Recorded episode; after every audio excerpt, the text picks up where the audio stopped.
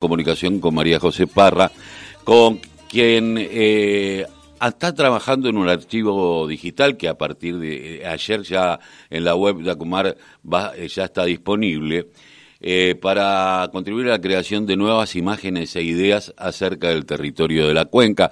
Hay archivos, pintores, el camino de Sirga, bueno, todas estas cuestiones que, que hacen que no sea nada más el recuerdo que el Riachuelo es un lugar y el Matán es un lugar de olores putrefactos, sino que tuvo una historia y que puede tener una historia mejor.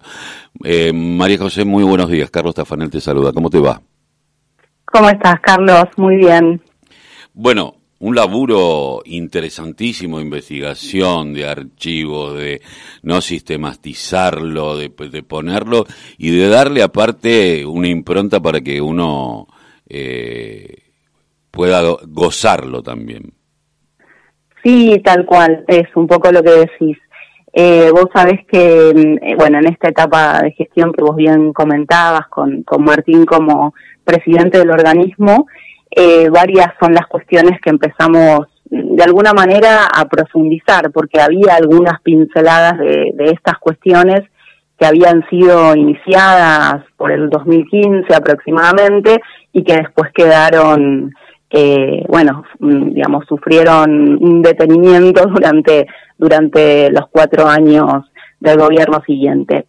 Así que nos tocó, entre otras cosas, retomar eh, algunas de esas líneas y, y, poder profundizarlas, porque si bien, como vos decías, el territorio de la cuenca puede ser leído desde el eje de la contaminación, de hecho, eh, no es menor, digamos, es mm. una de las causas de contaminación más importantes en la Argentina, eh, también puede ser leído desde otras aristas, ¿no? Desde, desde otros ejes. Y la historia, como vos bien decías, bueno, es, es una de, de esas maneras. El archivo documental concretamente lo que busca es reunir una cantidad de materiales, de videos, de imágenes, de, de, mapas, de archivos, ¿no? De lo que conocemos como archivos en términos más generales, eh, que justamente nos permiten dar, cuenta de esa historia, de, por qué llegamos a esta instancia que llegamos, eh, pero qué otras cosas ocurren en un territorio que puede ser leído, como decía, de, de maneras distintas, porque uno puede ver que es un territorio con 14 municipios, las comunas del sur de la ciudad de Buenos Aires, pero también todos esos territorios conforman una unidad que para nosotros es eh, la cuenca, ¿no? Lo que entendemos por cuenca, está atravesada por un río, que está interconectada, que entonces eh, plantea, digamos, otros desafíos a la hora de, de, la interacción con ese territorio y de poder planificar política pública. Pero también habitan otro montón de cuestiones, ¿no? Y por eso nos parece que el archivo nos permite justamente poner en diálogo todo eso. Y que incluso las personas puedan participar, porque la idea es eh, que a partir de esa memoria que construye un archivo, digamos, un archivo nos permite dar cuenta de procesos, de memoria, podamos también proyectar futuro, digamos. Eh, ¿Cuáles son las imágenes, cuáles son los archivos que encontramos ahí que tienen que ver con nuestra propia identidad, que tienen que ver con expresiones múltiples de lo que las personas hacen en un espacio, ¿no? Trabajamos, estudiamos, eh, seguramente también, digamos, disfrutamos, tenemos una relación con, con los entornos que habitamos, eh, también hay expresiones artísticas. Bueno, cómo todo eso quedó reflejado en estos archivos y de qué manera podemos, en todo caso, recrearlos. y cómo esto, en definitiva, nos sirve para recuperar ambientalmente el territorio, ¿no? Yo te escuchaba y pensaba, eh, te, escuchaba y decía, pensaba en eh, escuelas de la cuenca, ¿no? Que también tal cual. Eh, los chicos cómo lo ven, cómo lo viven, y a la vez pensaba en un Quinquela Martín, pero ah, bueno, yo tuve la suerte de quien fuera alguna vez director del Parque Pereira, que era un clarinetista de jazz, eh, de tango y de jazz, eh, que el chulo, un peronista histórico, que ya no está con nosotros, que en los años 50 de pibe tocaba el clarinete en la isla Maciel. Y él te contaba eh, que los bares de la Maciel, que iban los marineros, que era esto, que era, que tenía una vida con respecto al puerto, eh, determinada. Hoy eso ya no existe porque el puerto ya casi no es aquel, eh, hay otro tipo de industrias, eh, pasó la contaminación más terrible, eh, hay niveles de pobreza, pero también está, a mí me ha sucedido de la isla tener que tomarme el, el, bote para cruzar, bueno, miles de situaciones que se van viviendo y hoy hay artistas, porque sé que, que han trabajado artistas, pero artistas barriales y urbanos en, en, la zona. Sí, por supuesto. ¿Vos de qué me, de qué me hablas? ¿De, de Maciel concretamente o no, no, territorio del territorio en general? Sí, claro, sí, sí, por supuesto. Hay, digamos, un montón de expresiones artísticas, culturales. De hecho, bueno, otra de las líneas eh, que estamos emprendiendo ahora tiene que ver con el repertorio musical de la cuenca Matanza Riachuelo, que es eh, también una investigación, así como el, el archivo documental eh, busca, digamos, eh, recopilar, sistematizar un montón de, de, de, archivos, de imágenes, de documentos que tienen que ver con la cuenca y que están dispersos en diferentes lugares. Esto también fue una decisión, ¿eh? eh digamos, si armamos el, un archivo propio o si nos poníamos en diálogo con, con todos esos otros organismos que tienen materiales. Y la verdad es que nos pareció mucho más rico eso porque nos permite, digamos, poner en una misma plataforma, que es la que a partir de hoy va a estar online, eh, documentos que existen desde hace muchísimos años en instituciones de gran reconocimiento como la AGN, como la Biblioteca Nacional, como el Museo Quinquela Martín, como colecciones privadas también, como Radio y Televisión Argentina, bueno, eh, entre otras, porque la idea, como decía antes, es que aquí se pueda nutrir con más información.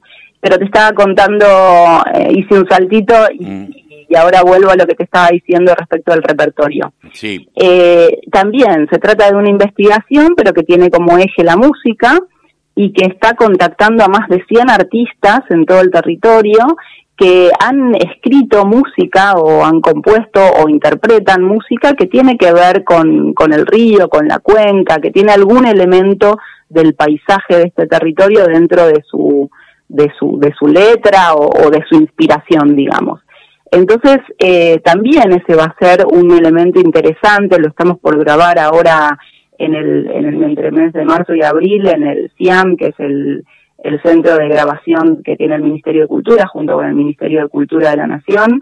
Eh, bueno, más o menos unas 12, 12 canciones que tienen que ver con la cuenca, pero con un cancionero que va a tener cerca de 30. Ah, Así que, digamos, son, son maneras, claro, son maneras de eh, dar cuenta del territorio también desde las expresiones de la cultura, ¿no?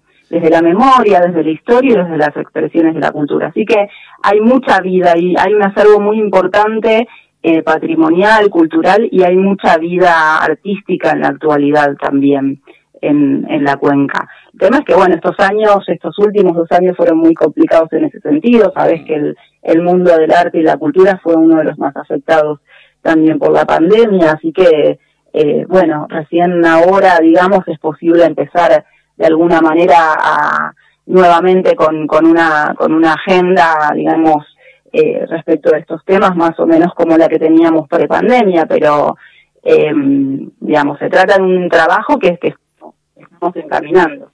Vos, eh, vos sabés que mientras vamos charlando, eh, a uno lo invita a soñar a veces, ¿no? Porque vos te estabas contando recién de la grabación de este, de este CD, de los, de los artistas, del cancionero, y yo decía, y no, y tal vez se podrán hacer recitales en cada uno de los distritos a donde forma parte de la cuenca. Viste, como que a uno mismo le da como, como ganitas de decir, bueno, ¿y esto se puede hacer? ¿Será así? Eh, ¿Hay pensado algo de eso?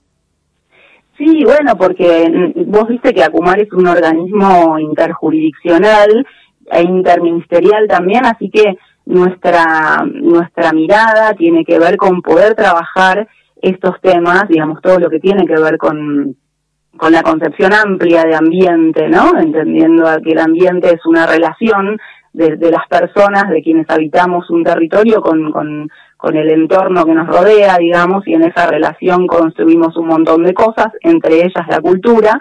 Eh, entonces, dentro de nuestras tareas está la de poder permear con mirada, con enfoque ambiental integral cada una de esas políticas públicas. Y junto con el Ministerio de Cultura estamos trabajando estas cosas. De hecho, la Biblioteca Nacional, eh, bueno, es nuestro aliado estratégico en el centro documental y el Ministerio, por supuesto, es, es también aliado estratégico en el, en el en, en, el repertorio de la cuenca. Por supuesto que vamos a estar pensando en actividades como las que planteas. Eh, a mí me, encanta, ¿no? Porque eh, el otro día estábamos charlando con alguien sobre el ambientalismo y hablábamos del concepto de la supremacía blanca que siempre fue de conquista, ¿no? Como que conquistar la naturaleza, el concepto este que vos a donde vayas, en cualquier lado del mundo, los pueblos originarios de acá, pero los de África o, los de Asia o cualquier eh, otro grupo, lo entendía como una interrelación y la supremacía lo que ha hecho es darle este tinte de conquistar en la naturaleza, como si fuera algo a conquistar y nosotros no fuéramos parte. Y me parece que algo de esto, eh, algo de esto de empezar a sentirnos parte de un algo mucho más grande y que nos puede dar otro tipo de relación y también de mirada hacia nosotros mismos, hacia las relaciones con el otro. Eh, porque yo con, si me, relaciono con el ambiente de una manera, me relaciono con, con, con, mis pares de otra manera también. Porque no estoy pensando... Totalmente, es lo que nosotros pensamos como enfoque de, de, derechos humanos y de cuidado, ¿no? Creo que ahí está el eje, digamos, de qué manera nos sentimos parte, esto que vos decías, de, de, un espacio común, ¿no? Que es lo común a cuidar, en todo caso. Me parece que en esos dos términos, común y cuidar está la clave para, para, para pensar lo que viene. Buenísimo. Eh, María José, te agradezco muchísimo eh, la participación aquí en La Voz, el grito que les calla el silencio. Le contamos que María José Parra es directora de Fortalecimiento Comunitario y Promoción del Desarrollo del tema de la cuenca en Acumar.